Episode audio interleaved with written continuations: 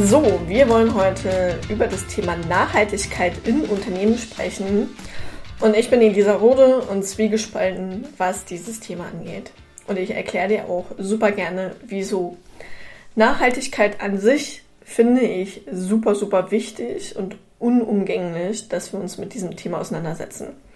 Wieso bin ich zwiegespalten? Weil ich finde, wenn du dich mit der Thematik auseinandersetzt und äh, viel mit dem Unternehmertum und mit Firmen und Branchen zu tun hast, ähm, dass das Thema halt oftmals super krass ausgeschlachtet wird und halt auch medial benutzt wird, um sich Verkaufsvorteile, ja, ich sag's jetzt mal böse, zu erschleichen. Ne? Also Firmen preisen sich nach außen, an, äh, nach außen an, super ökologisch zu sein, Nachhaltigkeit ist denen wichtig ähm, und im, im Hintergrund machen sie es halt nicht so, ne?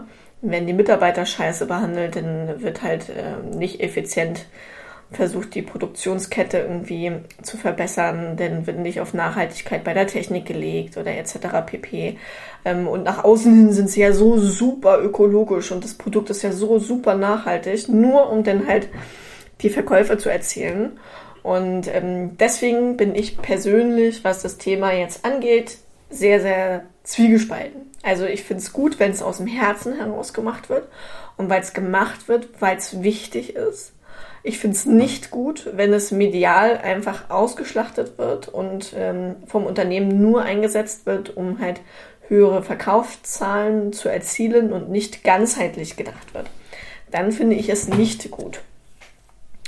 Genau. Generell sollte es sowieso inzwischen mal ein Grundsatz unserer Gesellschaft sein und auch das Ziel sein, dass jeder von uns sich mal Gedanken macht über seinen persönlichen, privaten wie auch ähm, gewerblichen, ökologischen Fußabdruck und diesen halt auch möglichst gering zu halten. Das Coole ist, dass es inzwischen da auch schon äh, Auszeichnungen gibt für ähm, ja, Nachweise, Zertifikate, ähm, Auswei Ausweisungen, Auszeichnungen, die man auch auf die Homepage packen kann, dass man wirklich sehen kann, okay, dieses Unternehmen hat das Ganze komplett durchdacht und auch integriert.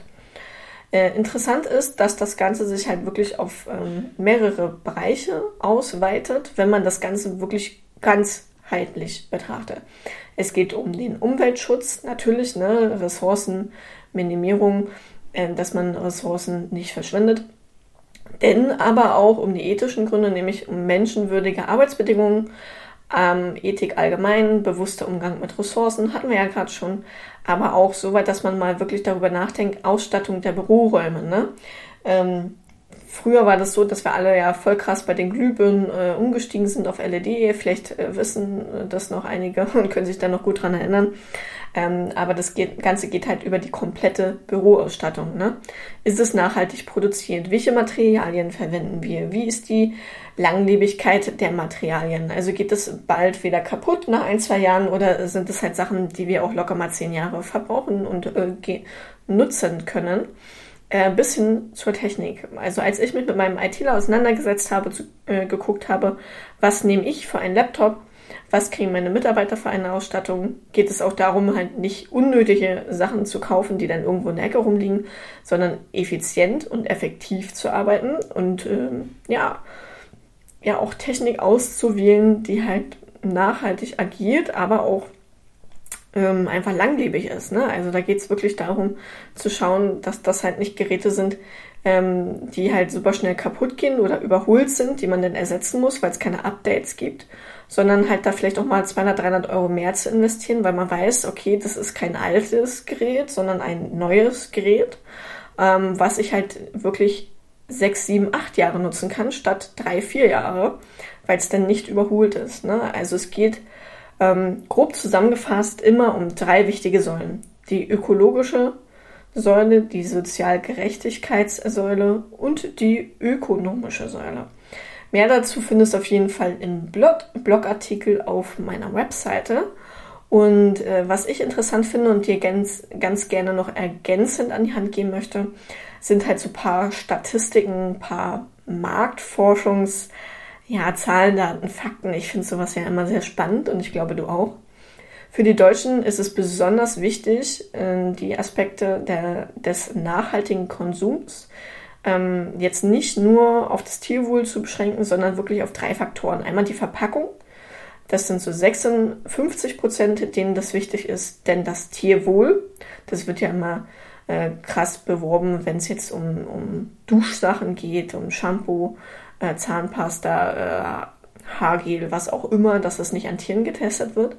Ähm, das sind 55 Prozent und dann so Fairtrade, das kennt man ganz, ganz viel von den Schokoladen und Co., das sind 49 Prozent. Mehr als die Hälfte sind der Meinung, dass die, ihr Verhalten zur Lösung von Umweltproblemen beitragen kann. Jeder zweite gibt an, dass Nachhaltigkeit der Grund für die Verhaltensveränderung war.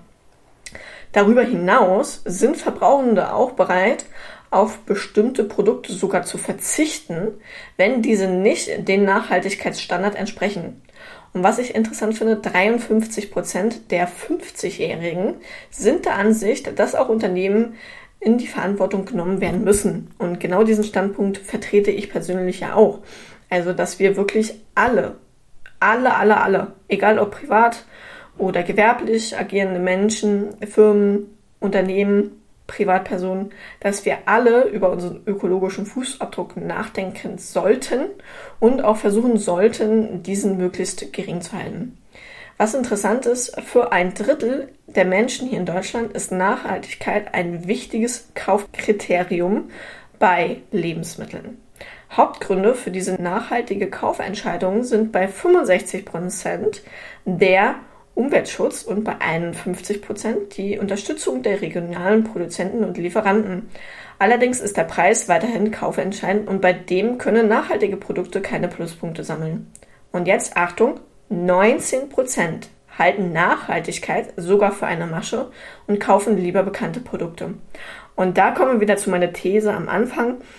Ich finde es super gut, wenn wir es komplett durchdenken als Unternehmen, wie auch als Privatperson und es halt komplett über alle Firmenbereiche umsetzen.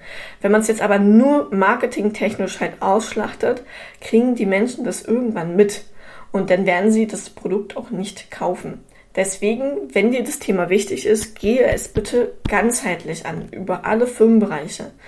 Äh, sei es die Produktionskette, sei es die Verpackung. Ja, klar sind exotische Verpackungsformen cool, aber sie sind halt meistens nicht nachhaltig. Also wenn du irgendwelche krassen, wirren Formen nimmst, die halt auffallen, ist es für dein Marketing gut.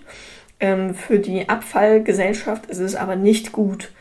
Das heißt, du merkst es jetzt schon bei einigen äh, Trinkwasserlieferanten, wenn du jetzt äh, guckst, äh, wenn wir jetzt äh, Volvic, Vio und Co., äh, die ganzen ähm, ja, Trinkwasserfirmen mal betrachten, ähm, ich weiß jetzt gar nicht, bei welcher Firma das war. Ich habe es aber letzte Woche gesehen, dass eine Firma sich explizit auf die Cup geschrieben hat, ihre Flaschen vom Design so anzupassen, dass sie halt möglichst nachhaltig sind.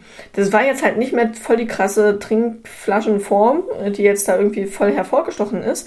Aber als ich das gelesen habe, fand ich das einfach super schön, weil die Firma das verstanden hat. Die Firma hat verstanden, es geht nicht immer nur darum, der geilste, marketingtechnisch auffallendste Produktanbieter zu sein, sondern halt das Ganze auch mal weiterzudenken. Was passiert mit unserer Umwelt? Was tun wir als Unternehmen für den Umweltschutz? Was tun wir der Umwelt an? Und deswegen finde ich es halt toll, dass viele das jetzt schon wirklich auch über alle Stufen hinweg denken. Ne? Also Lieferkette, Ressourcenminimierung, keine Ressourcenverschwendung, darüber nachdenken, dass du bei Neuanschaffungen, wie ist das Material, wie agiert die Firma, wo du es kaufst, ähm, können wir da vielleicht mit 200, 300 Euro mehr Einsatz wirklich auch äh, was kaufen, was vielleicht im Portemonnaie erstmal ein bisschen mehr wehtut, aber dann länger hält, ne? bis hin halt zu, wie führe ich mein Unternehmen von den Mitarbeitern her, wie gehe ich mit denen um, gehe ich mit denen verschwenderisch um oder ähm, gehe ich auch mit meinem Personal aus ethischer Sicht vernünftig um?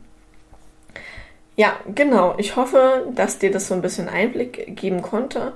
Wenn dich das interessiert, guck dir mal CSR Rankings an. Das ist halt eins der gängigsten Zertifikate hier in Deutschland, ähm, was du halt bekommen kannst, wenn du wirklich nachhaltig agierst. Und das Interessante ist, wenn du beim Statistischen Bundesamt guckst, ist zum Beispiel das Unternehmen mit der besten CSR-Berichterstattung die Rewe Group. Anteil der Deutschen für die soziales und ökologisches Handel, Handeln von Unternehmen im Kaufkriterium sind 50 Prozent. Anteil deutscher Unternehmen mit selbstgesetzten Diversitäts- und Inklusionsrichtlinien. Äh, wunderschönes Wort, ganz, ganz toll. Wir Deutschen wieder. Also was bedeutet das? Ähm, das bedeutet, dass 50 Prozent der Firmen, denen ist denen das wichtig, sich an diese allgemeinen Richtlinien zu halten. Und 41 Prozent, nämlich der Faktor 2, den ich gerade vorgelesen habe, ist es wichtig, sich selber nochmal nachhaltige Richtlinien selber zu setzen, darüber hinaus. Also ich finde das sehr, sehr spannend und du kannst ja auch Statistiken darüber im Internet angucken, wie krass das wirklich unsere Kaufentscheidung ja, beeinflusst, welche Unternehmen da super sozial nachhaltig agieren. Ne? Also genannt werden hier, und ich bin da ja völlig wertfrei, ich lese das jetzt nur vor an der Stelle, Ranking der nachhaltigsten Unternehmen, Allianz, Miele, Adidas, äh, Meinungen zur Nachhaltigkeit in Unternehmen, die Industrie tut eher genug für die Umwelt- und Klimaschutz, äh, bestätigen 60, äh, 16 Prozent der Leute. Nachhaltigkeit darf kein Luxus sein, sehen 55 Prozent der Leute. Für die Lösung globaler Weltprobleme sind Unternehmen verantwortlich, sehen 36 Prozent der Leute. Und das finde ich sehr, sehr interessant. Und wenn du möchtest, kannst du dich dann natürlich selber auch mal im Internet ein bisschen schlau machen. Und ansonsten, wie gesagt, im Blogartikel findest du dazu nochmal ein paar ergänzende Faktoren und Ausführungen von mir. Und dann wünsche ich dir ganz, ganz viel Spaß beim Lesen.